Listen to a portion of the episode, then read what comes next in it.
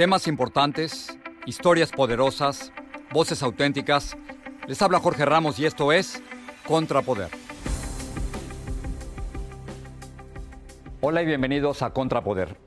Por primera vez en la historia de México, se va a permitir que candidatos independientes busquen la presidencia en las elecciones del primero de julio del 2018. Esto es algo único y esto es algo nuevo. Pero esto no quiere decir que todos los candidatos independientes puedan participar en las mismas condiciones. Y no solo eso, sino que el sistema está hecho para hacerle la vida muy difícil a los candidatos independientes. Todos ellos que quieran participar en un partido político necesitan conseguir más de 800 mil firmas.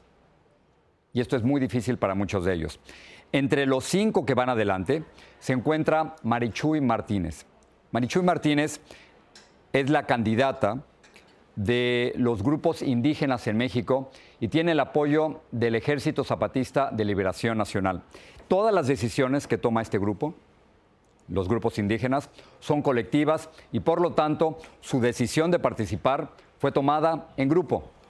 Hace poco tuve la oportunidad de conversar con Marichuy Martínez vía satélite desde la Ciudad de México. Marichuy Martínez, muchísimas gracias por hablar con nosotros. Sí, gracias a ustedes. Como usted sabe, hace poco el presidente de México, Enrique Peña Nieto, acaba de dar un dedazo para escoger al candidato del PRI, José Antonio Mid. ¿Qué le pareció el dedazo de Peña Nieto? ¿Cómo lo entiende? ¿Cómo lo explica? Pues que es uh, lo que hemos venido diciendo desde los pueblos, pues que ya arriba pues nada más se manejan las cosas allá arriba y, y pues hace falta un cambio, pues pero un cambio desde abajo, donde realmente se considera a los que están abajo. ¿verdad? Usted ha dicho que venimos a hablar de cosas imposibles, esa es su cita, y usted ah, dice precisamente que hay que cambiar a México desde abajo, pero también hacia la izquierda. ¿Cómo quiere un México de izquierda? ¿Cómo lo vislumbra? ¿Cómo lo ve? ¿Cómo lo describe? Pues precisamente eso con la participación de, desde abajo y realmente a la izquierda eh, que todas esas voces que han sido olvidadas y que no, no se les considera, pues que sean las que hablen ahora, que sean las que eh, decidan qué México quieren, pues, y que realmente los de abajo, organizados, sean los que digan cómo tiene que caminar este país, ¿va? Usted en un reciente discurso, hablando sobre los feminicidios en México, dijo que hay muchos dolores que hemos recogido al caminar. ¿Me pudiera hablar sobre lo difícil que es ser indígena y mujer y enfrentarse a estos feminicidios en partes del país donde el gobierno central no pone la menor atención? Claro. Pues como mujer hemos escuchado en este caminar eh, casi en todas las comunidades y lugares que hemos recorrido han coincidido pues las eh, diferentes problemáticas en relación a las mujeres. Y precisamente hay un abandono y olvido y no solamente en las comunidades indígenas sino también las mujeres que viven en la ciudad que este sistema está diseñado solamente donde caben pues los hombres.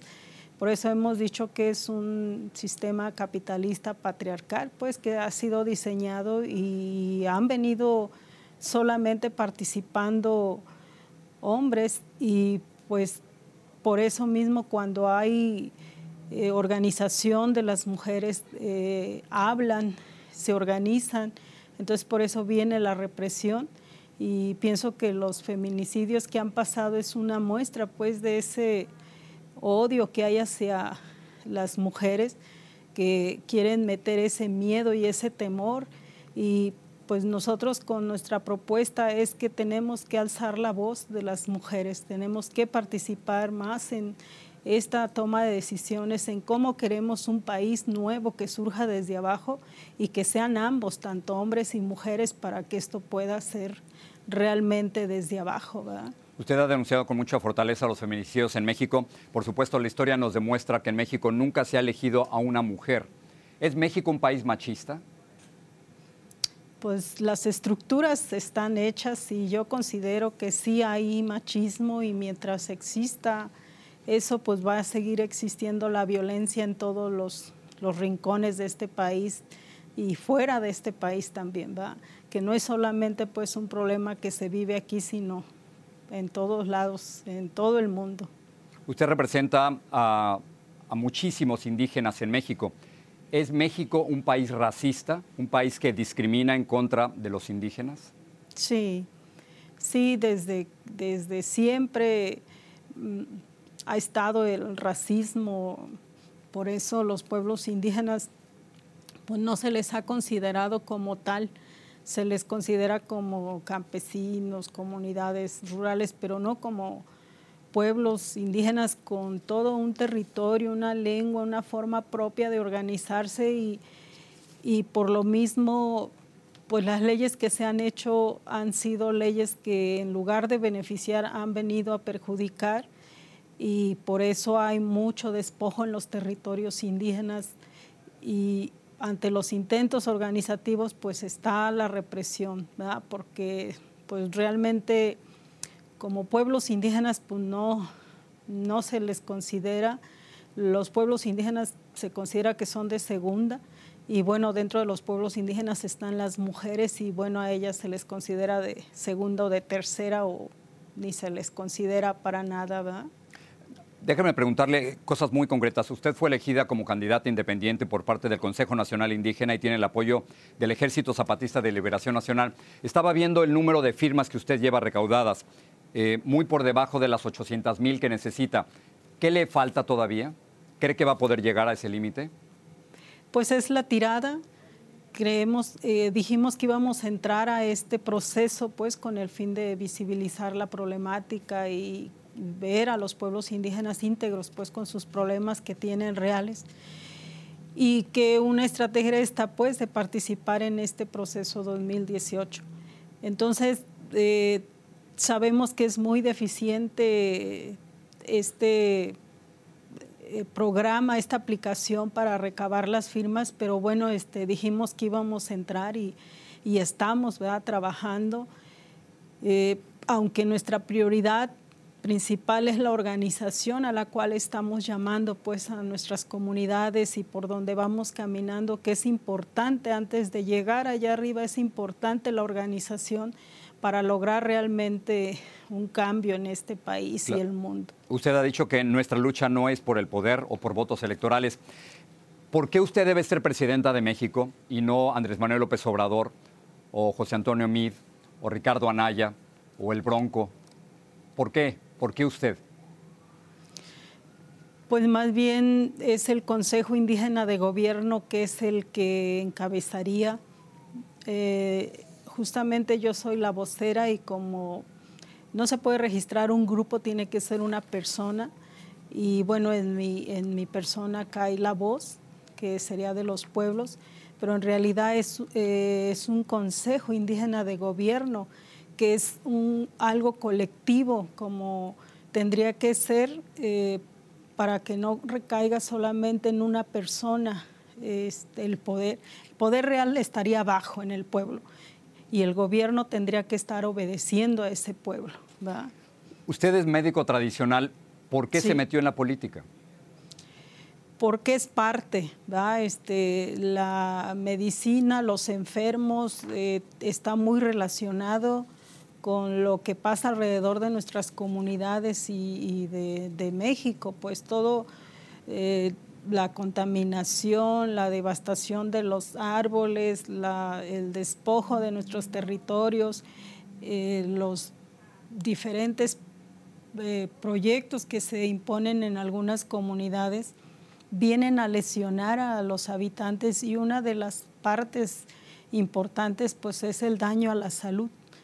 Cuando hay contaminación de esas aguas, pues está contaminando también las personas, se está agotando la alimentación que por años se ha tenido.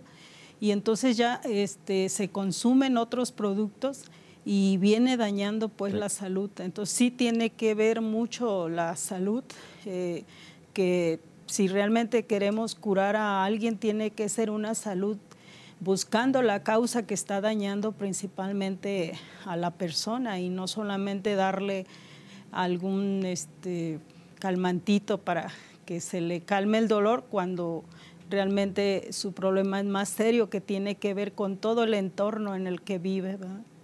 Usted tiene el apoyo del Ejército Zapatista de Liberación Nacional. De gente de mi generación recordamos todavía al subcomandante Marcos. Perdone la curiosidad, pero ¿qué es del subcomandante Marcos? ¿Lo, ha visto recientemente?